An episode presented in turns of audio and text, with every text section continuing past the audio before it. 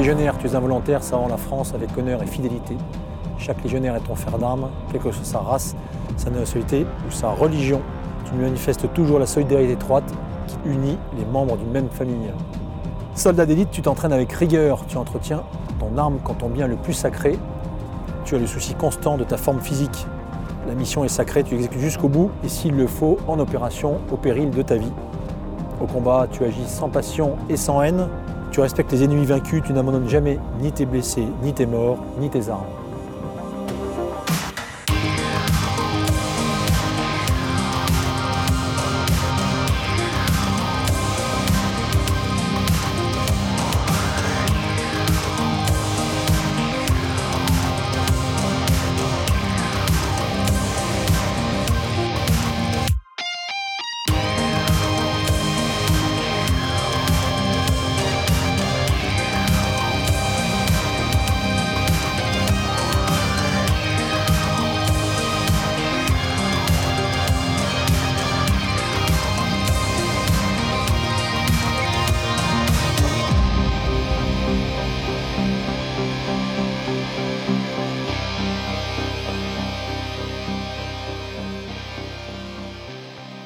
Le légionnaire, il ne s'engage pas pour servir la France dans un premier temps, il s'engage pour servir la Légion étrangère. D'ailleurs, la devise de la Légion, c'est Legio Patria Nostra, avec le mot patrie au milieu. Mais comme la Légion étrangère fait partie intégrante de l'armée de terre, de l'armée française, euh, et donc de l'armée de terre française, eh bien, de facto, il sert, jusqu'au sacrifice s'il le faut, euh, la France. Quand on s'est engagé, on a donné notre parole, on la tient. Et puis quand on voit ce que c'est que la France, ben, on n'a qu'une envie, c'est de tout donner pour euh, la France. Moi, toute ma famille est militaire de père en fils, donc j'ai toujours baigné dans le milieu militaire. Et euh, j'ai même été euh, enfant de troupe quand j'étais adolescent. Et j'ai toujours baigné dans la culture du mythe de la Légion étrangère. Donc j'ai toujours voulu être légionnaire, devenir un, un homme des troupes d'assaut françaises. Donc dès que j'ai pu, je me suis engagé à la Légion étrangère, à 17 ans. La Légion étrangère, c'est un mythe. Et faire partie d'un mythe, c'est exceptionnel. Les képis blancs, les bérets verts, c'était toujours un, une grande valeur qui me retirait pour, pour engager et pour rechercher euh, la vie française. Alors, un légionnaire qui sert la Légion étrangère, dans les règles en général, peut acquérir la nationalité française à partir de 5 ans de service, donc à la fin du premier contrat. Voilà. Dans la réalité, peu le demandent, en tout cas peu le demandent sitôt. Euh, ça vient souvent un peu plus tard, lorsqu'ils ont eu le temps euh, de créer une famille, de s'implanter et de goûter euh, euh, la vie en France.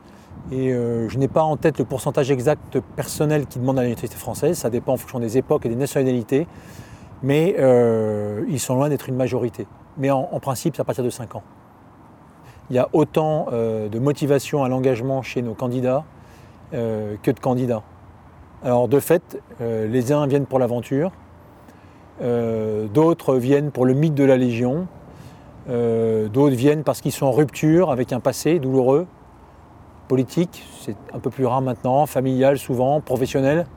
Certains peuvent avoir des désillusions, ceux qui sont euh, venus pour chercher la guerre à tout prix, ceux qui sont venus pour chercher le sang, la violence. là, il y a des désillusions parce que la Légion étrangère est une troupe régulière et pas une troupe de mercenaires qui combat dans un état de droit. Euh, avec des règles d'engagement et qui fait que ceux qui seraient venus chercher ça, pour peu qu'ils n'aient pas été détectés et euh, écartés à la, sélection euh, à l'origine, bah, ceux-là peuvent se trouver déçus. maintenant, ils sont une petite minorité. En règle générale, ceux qui viennent chez nous savent à quoi s'attendre et savent où ils mettent les pieds. ce qui est certain, c'est que tous, en général, viennent y chercher une seconde chance, une deuxième vie. Et puis certains aussi, voire tous mais ça se conjugue avec d'autres facteurs, viennent aussi pour des raisons économiques. Hein. Quand on gagne 200 euh, euros à peu près euh, en Ukraine en étant lieutenant dans l'armée ou la police, euh, le calcul est vite fait pour faire vivre sa famille. Par rapport à l'étranger, souvent on, est même, on trouve qu'on est mal payé pour des soldats, mais bien payé par rapport à l'étranger. Donc bah, quand la France vous donne tout, vous donnez tout en, en échange. C'est ma patrie, c'est comme notre mère. Euh, on est toujours prêt pour, euh, pour sacrifier notre vie pour notre mère. La France aujourd'hui, c'est comme ma mère. Elle m'a éduqué, elle m'a élevé, elle me fait vivre. Donc c'est normal que s'il y a besoin, demain, j'aille mourir pour elle. La Légion étrangère, on savait pourquoi on engage. Quand j'entrais à la Légion, je savais que s'il faut, il y a sans problème. Je peux mourir pour la France et je peux mourir pour la Légion et pour mes camarades. Moi, j'adore la France. Quand j'étais jeune en Hongrie, je regardais des films Lise de Finet, La Boum. C'est comme je regarde, c'est ma maison ici. J'ai parfois, je dis que je ne sais pas comment il faut traduire correctement. Mais je dis toujours que en Hongrie, je suis à la maison, mais France, c'est ma maison. Et parce que ma femme déjà, elle est française. J'ai une petite fille. Bientôt, j'ai un deuxième enfant, c'est un garçon. Donc, euh, moi, j'adore la France. Et donc, moi, je pense que je reste. Je veux que ce pays euh, brille. Quelle formation offre la Légion étrangère pour un jeune qui voudrait s'engager demain? Qu'est-ce qu'il apprendra? Dans un premier temps, à être un soldat qui sert la main française. Donc on va lui apprendre bah, la langue française pour commencer, la rigueur, on lui apprendra, on lui apprendra à avoir une vie structurée, hiérarchisée.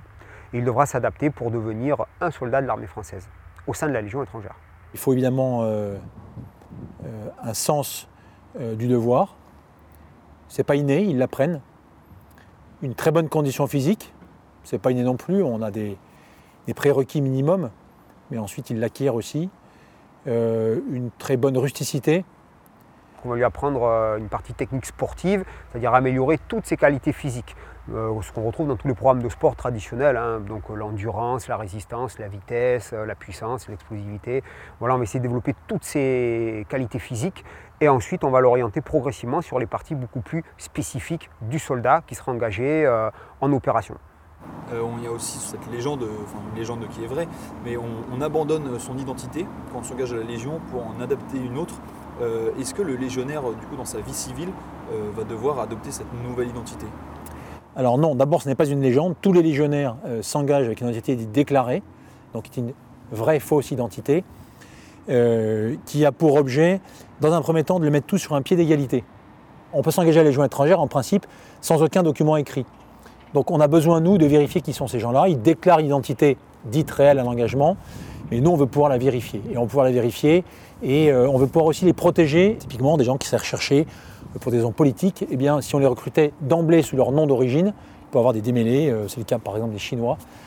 Et donc on les recrute tous sous identité déclarée, ça c'est le premier pan. Alors ça dure plus ou moins longtemps, ceux qui n'ont aucune difficulté euh, sur le plan personnel, judiciaire ou familial, etc., ou qui simplement sans ces difficultés-là, demandent à retrouver leur nationalité réelle, le peuvent assez vite. Hein. au bout de six mois, ça peut, ça peut être fait, les procédures commencent à être lancées. Et puis pour tous, dans ce laps de temps plus ou moins long entre euh, le retour à l'identité réelle euh, et l'engagement, eh bien, euh, ils vivent, mais alors ils vivent dans des conditions qui sont restreintes. Ils ne peuvent pas prendre évidemment d'emprunt, ils ne peuvent pas faire, pas avoir un compte en banque particulier, ils ne peuvent pas prendre d'assurance, donc pas avoir de voiture, etc. on ne va pas non plus faire des documents, faux documents français. Donc ils ont, entre guillemets, une fausse identité militaire, avec des documents militaires, mais ça se limite à cette sphère-là. Est-ce que la Légion étrangère a déjà été euh, infiltrée, sachant que euh, c'est potentiellement un risque? Comment font euh, les services pour s'assurer de cette loyauté de chacun des, soldats? Comment vous pouvez ressentir Alors la Légion étrangère a déjà été infiltrée de façon organisée et, observée dans l'histoire, notamment avant la Deuxième Guerre mondiale, par des Allemands inféodés au, au, régime politique de l'Allemagne à l'époque, en clair des nazis, qui sont engagés de façon relativement importante dans les rangs de la Légion étrangère. Et c'est d'ailleurs euh, à cette occasion qu'a été créé euh, ce qu'on appelle maintenant la, DSPLE, qui est notre organe de sécurité, euh, qui a pour but précisément de surveiller un petit peu tout ça. Voilà, depuis, il y a pu avoir des tentatives individuelles, mais en tout cas rien d'organisé. Alors, en règle générale, les cas comme ça sont décelés avant même l'engagement. Et ensuite, la Légion étrangère, en fonction de la gravité des faits, est amenée soit à les dénoncer, soit euh, à informer les services de renseignement français. Voilà. Mais en tout état de cause, euh, lorsqu'il y a un risque avéré, que c'est contraire à nos lois, les gens sont tout simplement pas engagés. Donc le risque d'infiltration est très très maigre. il n'est pas impossible, hein, mais il est très maigre et bien verrouillé. Comment la Légion a, géré en 1945 l'arrivée de, volontaires allemands qui ont pu combattre la France quelques années auparavant? Qui ont pu, qui ont même quasiment tous combattu la France auparavant. Hein. Bah, elle l'a fait assez naturellement euh, en, les engageant euh, pour les envoyer au front, euh, et au front en Indochine en particulier. La Légion étrangère était en grande partie composée d'Allemands en Indochine. Donc si vous voulez, c'était un petit peu ou les camps de prisonniers ou les rangs de la Légion étrangère au service de la France. Et globalement, eh ben, ça s'est fait assez naturellement. Oui, tous ont été très loyaux et beaucoup ont donné leur vie pour la France, puisque plus de 12 000 légionnaires sont morts en Indochine, et parmi eux, une majorité euh, d'Allemands. Est-ce que quelqu'un euh, qui arrive en France euh, de façon illégale, est-ce qu'il peut s'engager dans la Légion? Oui, son statut militaire le régularise. Alors, il arrive parfois que certains aient même des, des arrêtés d'expulsion. Mais dans ce cas-là, euh, on a une négociation, bien entendu, avec la justice qui, dans la plupart des cas, sauf lorsqu'il y a des problèmes juridiques importants, lève euh, l'arrêté d'expulsion et les gens sont régularisés naturellement en étant chez nous. Le fait d'être militaire, engagé dans une fronton régalienne au sein de l'armée française fait qu'en fait, euh, ils deviennent entre guillemets réguliers. Ce n'est pas un cas courant, c'est assez rare. La plupart de ceux qui viennent, euh, en règle générale, ont quand même un minimum de papier. Ce qu'il faut comprendre, c'est que la Légion étrangère a recruté au fil de son histoire, au gré des grandes mutations géopolitiques de l'Europe essentiellement, puis maintenant un petit peu plus largement du monde. Donc en fait, pour vous faire un panorama un peu rapide en coupant dans les virages, en démarrant au XXe siècle, hein, les légions étant créées au XIXe, vous le savez, euh, 1831 précisément, et bien la Légion par exemple euh, beaucoup de Russes en 1917, vous vous doutez pourquoi, euh, beaucoup d'Espagnols en 1936, euh, beaucoup d'Allemands en 1945, et puis la chute du mur, pas mal de personnel de l'Est en particulier. Euh, Aujourd'hui, euh, en euh, 2020, la Légion étrangère recrute principalement euh, des gens euh, toujours des pays de l'Est, notamment des Ukrainiens, mais également des Brésiliens, euh, des Colombiens ou des Népalais. Donc on a vraiment une, euh, fluctuation euh, des nationalités au gré, euh, encore une fois, des évolutions euh, géopolitiques euh, du monde. Alors, il y a autant de différences entre euh, un Népalais et, euh, un Colombien ou euh, entre un Ukrainien euh, et un Ouzbek euh, que euh, un Chinois et euh, un Canadien. Donc, si vous voulez, c'est toute la difficulté à faire des comparatifs. Voilà. Ce qu'on peut dire, c'est que comme tous passent par le même moule, qui est le 4e régiment étranger, à la fin, que seule nationalité, on a un légionnaire différent intrinsèquement, mais, mais sur le plan des usages, sur le plan de la culture militaire, sur le plan de la formation militaire, des capacités opérationnelles, identiques entre guillemets. Comment la Légion euh, gère euh, le, souci de toutes ces religions euh, qui, cohabitent? Alors, elle le gère assez facilement parce que d'abord, elle applique un code qu'on appelle le, code du légionnaire. Je peux vous montrer un, petit exemplaire. Là, chaque légionnaire l'a sur soi. En principe, chaque officier aussi. Donc, c'est une petite carte avec un code du légionnaire. Et ce code du légionnaire stipule dans son article 2 que chaque légionnaire est ton frère d'armes, quelle que soit sa race, sa nationalité ou sa religion. Donc, ce code du légionnaire, ce n'est pas uniquement un artefact les légionnaires l'apprennent par cœur. C'est un mode de vie et ce mode de vie fait que, euh, eh on impose aux légionnaires euh, de respecter euh, l'autre légionnaire, quelle que soit sa race, sa nationalité, sa couleur de peau, sa religion, sa philosophie. Ensuite, concrètement, bon, c'est bien de le dire, mais dans les faits, ben, on les mélange. On les mélange dès la phase de sélection et on détecte dès la phase de sélection et d'incorporation ce qui justement n'arrive pas à se mélanger. Et euh, donc du coup, bah, euh, le type qui n'arrive pas à vivre avec un noir dans une chambre quand il vient d'Ukraine, eh ben, on ne l'incorpore pas, on ne le récupère pas dans nos rangs. Et puis ensuite, c'est qu'il peut avoir des difficultés ou s'en étonner ou avoir du mal à s'y faire, eh ben, il s'y fait naturellement parce que de toute façon, il n'a pas le choix et qu'il est mélangé avec des types de nationalités complètement différentes de la sienne au quotidien pendant au moins, enfin pendant toute sa vie légionnaire et, et puis au quotidien jusque dans sa chambre pendant les cinq premières années à la Légion étrangère. Donc c'est en fait par le, le mélange, ce qu'on appelle chez nous l'amalgame, que ça se fait de façon très naturelle. Puis ensuite, vous savez, la vie du légionnaire est rude. Les opérations sont là, euh, l'entraînement est là, la sueur épargne le sang, parfois le sang coule en opération. Et euh, quand on est au combat, euh, que le type à côté soit noir, juif, musulman, orthodoxe, beaucoup d'orthodoxes chez nous ou pas, ça ne change pas grand-chose. hein. C'est un camarade qu'il faut les sortir de la merde quand il est dans la merde, qui va nous sortir de la difficulté quand on l'est nous-mêmes. La Légion euh, intègre donc euh, bah, des milliers d'étrangers euh, chaque année. À peu près, en moyenne, sur les dernières années, 1500 par an à peu près, oui. Qu'est-ce que la société aurait à apprendre de la Légion, sachant qu'elle a du mal à le faire? Alors tout d'abord, je ne suis pas sûr que les, les modèles soient comparables, si vous voulez. On parle d'une troupe militaire avec un métier spécifique, avec un recrutement spécifique. Donc on a ici une, une unité, enfin une entité qui est composée à 90% d'étrangers, ce qui n'est pas le cas de la société française. Je vais apporter de jugement sur la société française, qui est la mienne. Ce que je constate, c'est qu'à la Légion étrangère, on cultive des vertus euh, de sacrifice, de courage et d'abnégation, don de soi. Euh, L'individualisme n'a pas sa place. Donc euh, ces simples valeurs elles-mêmes pourraient déjà aider une société quelle qu'elle soit d'ailleurs, hein, pas que la société française. Mais si vous voulez, ce que cultive la Légion étrangère, c'est des, des valeurs qui sont propres à toutes les armées, et notamment à l'armée française. Après, la spécificité chez nous, c'est qu'effectivement, on les fait adopter à des gens qui sont étrangers et, comme je disais tout à l'heure, de cultures très différentes. Donc il y a beaucoup de choses qui sont bonnes à prendre, mais beaucoup de ces choses ne sont pas non plus euh, euh, applicables euh, dans une société entière, si vous voulez.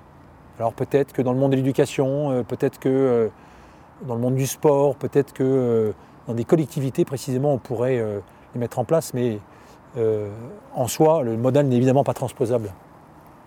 La, Légion euh, a une, très, très glorieuse histoire. Est-ce que vous, en tant qu'officier français euh, de la Légion étrangère, dans votre commandement, vous avez de la pression par rapport à ce, à passé? Comment vous vivez euh, ce, cet, cet héritage qui vous met la pression, entre guillemets On a, une- on a une devise à la Légion étrangère, on en a plusieurs. On a Legio Patria Nostra, elles sont d'ailleurs inscrites sur le fond de notre musée.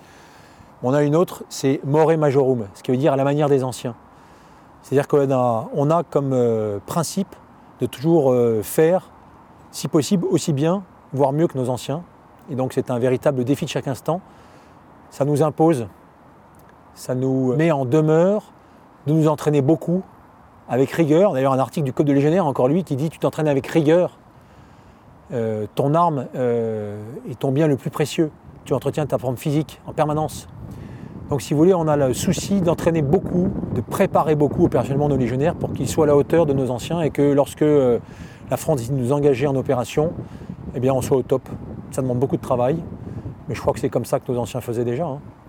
Donc, c'est des manières, euh, plutôt des méthodes assez simples, du travail, de la répétition beaucoup, parce qu'un légionnaire qui n'est pas francophone, il faut répéter et répéter, pas répéter à la voix, hein, mais répéter au combat, répéter un exercice, répéter 15 fois la façon dont on utilise son fusil, dont on le nettoie, les yeux fermés, répéter comment on se poste, avoir une bonne condition physique, voilà tout ce qui fait qu'on s'entraîne pour être encore une fois à la hauteur, à la manière de nos anciens, more majorum. Le, sacrifice est au, cœur de- des, valeurs de, la Légion étrangère et ça se, concrétise euh, enfin, de, façon, euh, de façon assez concrète. Par exemple, est-ce que vous pouvez nous parler du Noël de la Légion, qui est un moment où, bah, au lieu de passer le Noël dans votre famille, chacun va le passer à la Légion Est-ce que vous pouvez nous expliquer cette, tradition et son, maintien? Alors c'est une tradition qui est ancienne et qui date d'une troupe qui était, il ne faut pas l'oublier, à l'origine euh, essentiellement déployée en Afrique du Nord et donc à l'étranger en partie. Et puis beaucoup en opération. Et donc une troupe euh, finalement jamais chez elle à Noël. Alors du coup la tradition Noël s'est euh, peu à peu mise en place parce que quand on est dehors sur le terrain euh, et que le 24 décembre et le 25 décembre et que la majorité des recrues de la Légion étrangère, notamment dans le, dans le 19e siècle et le 20e siècle, sont des chrétiens, il faut dire les choses comme elles sont, et encore aujourd'hui, majorité d'orthodoxes, eh bien, même si les dates pour les orthodoxes ne sont pas les mêmes, on fête Noël. Quand on est dehors sur le terrain, au coin du feu, un bivouac, en opération ou en entraînement, on fête Noël ensemble et pas avec sa famille. Et puis ensuite, euh, même lorsqu'on est au quartier, eh beaucoup de jeunes légionnaires euh, ne peuvent pas rentrer chez eux pour Noël. Parce que euh, soit ils ne peuvent pas pour des raisons de sécurité, soit ils ne peuvent pas parce que c'est trop loin, parce que c'est trop cher, parce qu'ils n'ont plus de famille, parce qu'ils ont tout plaqué en partant de chez eux. Et donc on ne va pas les laisser seuls, isolés, à tomber dans le cafard, qui est un piège terrible pour le légionnaire. C'est là qu'ils font des grosses bêtises, pour être poli. Et bien donc du coup, la meilleure façon de passer Noël avec eux, c'est de le passer euh, précisément avec eux. Alors évidemment, c'est dur pour les familles de ceux qui sont mariés, mais elles ne sont pas abandonnées pour autant. On les quitte euh, après les offices religieux pour ceux qui y vont euh, en fin de soirée le 24. On les retrouve le 25 matin pour ouvrir les cadeaux avec les enfants. C'est pas non plus la mer à boire, c'est juste une question d'habitude.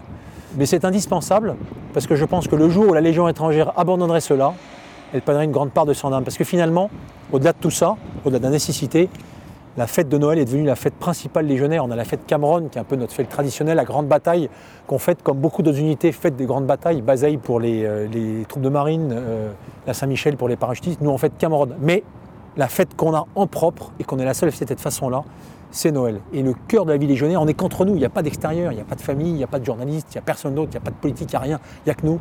C'est la grande fête de la Légion où les barrières disparaissent entre les catégories, où euh, on peut s'épancher, euh, avoir un petit coup de cafard, et bien son coup de cafard, euh, peut-être pleurer un bon coup sur l'épaule de son chef, ou lui dire ce qui ne va pas, et ça c'est une richesse absolue. Et moi je manquerai un légionnaire Légion tant que je suis dans cette troupe extraordinaire pour rien au monde.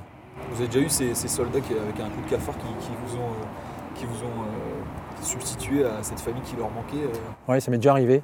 Alors, évidemment, en général, l'alcool aidant, Euh, ça arrive, oui. C'est pas des gens à pleurer facilement, mais euh, ça m'est déjà arrivé, oui. C'est arrivé à ma femme même, qui avait euh, de façon systématique pendant trois années de suite, même légionnaire qui à Noël avait un coup de cafard terrible et tombait dans ses bras parce que il lui rappelait une sœur qu'il avait perdue, qui était morte, etc. Enfin bon, c'était un peu compliqué, mais encore une fois avec l'alcool. Et c'est un gars qui buvait une fois par an à Noël, mais un bon coup. Tous les légionnaires, enfin pas à 50 services, mais dès qu'ils ont plus d'ancienneté, euh, bénéficient, comme tous les militaires français, d'une reconversion s'ils partent. Mais ça, c'est l'agence de la reconversion de la défense qui s'en occupe. Mais ce qu'on a surtout de- d'unique à la Légion étrangère, c'est un système de solidarité. Euh, on a un personnage emblématique à la Légion qui est le général Rollet. Le général Rollet a été un, un- un héros de 14-18. Il a commandé le régiment de marche de la Légion étrangère pendant la Grande Guerre, auréolé de gloire. Il était le premier inspecteur de la Légion étrangère et le premier général commandant la Légion étrangère. Et euh, il aurait euh, croisé un jour un légionnaire médaillé militaire, c'est la Légion d'honneur pour les militaires du rang, les sous-officiers, euh, quasiment clochard sur les quais de Marseille. Vous savez que la Légion étrangère étant déployée essentiellement en Afrique du Nord à l'époque, le- Marseille était la porte d'entrée pour aller à la Légion étrangère et rejoindre ensuite l'Afrique. Et il s'est dit que ce n'était pas possible de croiser un légionnaire héros clochard. Il a décidé de monter un système de solidarité qui existe encore de nos jours, qui est très prégnant et qui fait qu'un légionnaire qui a servi entre 5 ans, mais même un peu moins, et jusqu'à 10, 20 ans, 30 ans dans les rangs de la Légion étrangère, avec honneur et fidélité, et qui a obtenu un certificat de bonne conduite qui est attribué par le général quand la Légion étrangère et lui seul, eh bien, bénéficie de tout système de solidarité. C'est quoi? C'est des aides, des prêts financiers si besoin. C'est euh, des maisons de retraite, entre guillemets. On en a deux. La maison du légionnaire à Oriol, l'Institut des Invalides de la Légion étrangère à Piloubier auprès de la Sainte-Victoire, et qui permettent d'héberger ces légionnaires qui euh, parfois sont des euh, blessés de la vie. C'était au départ fait plutôt pour les blessés de guerre, notamment après l'Indochine, hein, beaucoup. Qui sont maintenant des blessés de la vie, souvent, et puis euh, qui n'arrivent pas à s'en sortir après des périodes douloureuses, un échec éventuellement professionnel, mais également parfois familial, et qui appellent leur première famille, qui est la Légion. Et là, sans condition de ressources, on les récupère, on les héberge. D'avant, c'est un coût. L'armée, ou plutôt l'État, ne nous donne pas grand-chose, à part le salaire des militaires qui y servent, euh, à Piloubier. Et on a des gens qui, effectivement, ont servi 5 ans et qui, 60 ans après, reviennent dans les rangs de la Légion étrangère pour y terminer leur vie. Ou tout simplement, comme l'ex-adjudant-chef Monarchat, héros de la Deuxième Guerre mondiale et de l'Indochine ensuite, qui a libéré la France, lui, euh, veuf, ayant eu une belle carrière professionnelle, eh bien, a voulu terminer ses jours auprès des siens, à l'issue de la vie de la Légion étrangère. Il est mort plus que centenaire dans les rangs de la Légion. Voilà ce que c'est que la solidarité Légion. Quelle est la, la plus grande fierté euh, militaire euh, au plan opérationnel de, de ces 10-15 dernières années de Légion? Vous m'aurez dit euh, de ces euh, bientôt deux siècles de Légion, vous aurez répondu Cameroun, évidemment, notre bataille emblématique. Je pense que la Légion, depuis 15 ans, euh, a participé à la, la plupart des grandes opérations euh, françaises. Donc sur l'échelle que- de temps que vous me donnez, c'est essentiellement l'Afghanistan et puis les opérations euh, au Mali et dans la région euh, du Sahel. Donc je ne saurais pas vous dicter de, de périodes particulières. Si je devais en citer une, peut-être euh, l'opération Serval en 2013, lorsque le DMREP en particulier est intervenu dans les Adara des Ifogas, où il a fait euh, un boulot extraordinaire, faisant la guerre qu'on ne l'avait pas faite depuis très longtemps, allant chercher les djihadistes quasiment la cuillère à dans les grottes et les cailloux. Mais pour autant, en Afghanistan avant, toujours au Mali ensuite, il y a eu bien d'autres faits d'armes, euh, peut-être plus petits par la masse euh, employée, euh, réalisés par les légionnaires. J'ai huit opérations extérieures, essentiellement dans les années 90 à 2000. Je dirais que l'ex-Yougoslavie, en 80 l'hiver 95-96, a été très très difficile par les conditions climatiques. Il faisait très très froid, on n'était pas très très bien équipés. La Centrafrique, ça a, été, ça a été physiquement très intensif. On, a eu très très chaud à plusieurs reprises. Il y a eu la Somalie aussi, pour les conflits qui ont été les plus dangereux. J'ai fait deux fois le Kosovo, le Tchad, la Côte d'Ivoire. Chaque terrain était dur dans sa spécificité. Le Kosovo, ça a été dur parce que la première fois, c'était en hiver. Les moins 20 degrés en ex-Yougoslavie, c'était pas facile. La Côte d'Ivoire, parce que euh, c'était au moment du premier mandat Licorne. Là, c'était quand même une vraie mission de combat. Donc, c'est jamais évident. Le plus triste, c'est toujours euh, voir les enfants. La tristesse, peut-être. Les fins. C'est toujours, euh, toujours, par exemple, si on, passait à Côte d'Ivoire ou on est passé à Centrafrique, n'im- n'importe euh, à notre mission. Mais voir les enfants, c'est toujours dur, même pour les soldats. Souvent, dans ces opérations, on voit un peu le pire de l'humanité quand même. Les plus beaux souvenirs, c'est surtout la, fraternité qu'il peut y avoir entre les hommes quand vous abordez des, situations difficiles, notamment en opération. Il y a vraiment euh, une amitié qui se crée, un lien qui se crée, une fraternité d'armes en fait. Voilà, je pense que ça ne se retrouve pas ailleurs. Il faut le vivre pour le comprendre et le connaître. Le plus beau, c'est d'avoir été utile. Ce qu'on a beau dire sur place, nous on le sait qu'on a été utile, on a vu qu'on a été utile. Se rendre utile, c'est ex- bah, exceptionnel toujours. En Centrafrique, une fois, on s'est fait, euh, c'était fin 96, on s'est fait encercler euh, par euh, plusieurs rebelles qui étaient armés de machettes et de coupe-coupe. On était un tout petit groupe, ça a été, ça a été tendu pendant un sérieux moment. Ça s'est bien soldé parce qu'on a réussi à négocier un peu avec eux, puis entre-temps, le reste des troupes est arrivé, puis ça, ça s'est séparé. Mais ça a été tendu. Les premières opérations extérieures quand j'ai allé à Djibouti, bien sûr, euh, c'est la première fois que j'ai vu en Afrique, euh, première fois que j'étais couvrir les fêtes avec mes camarades, même si je ne parlais pas bien français, c'est quand même, ça a été un super bon souvenir. Et euh, c'est c'est me, ça m'a marqué le cœur et ça reste toujours en, en grande heureux dans mon cœur de cette, euh, cette passage de Djibouti, comme la première mission. 30 ans dans la Légion, euh, Major Gérald, ça fait quoi? Je peux vous dire que ça passe très très vite. Fait, euh, j'ai pas l'impression d'avoir fait 30 ans. Voilà. Si vous êtes à Aubagne et les jeunes engagés arrivent ici au, au test de sélection, et, euh, quand je les vois, ça me fait toujours euh, bizarre parce que euh, j'imagine pas que c'était il y a 30 ans que j'étais à leur place. C'est passé très très vite. Quand vous vous retournez, que vous voyez euh, 22 ans de service, vous pensez quoi de vous-même?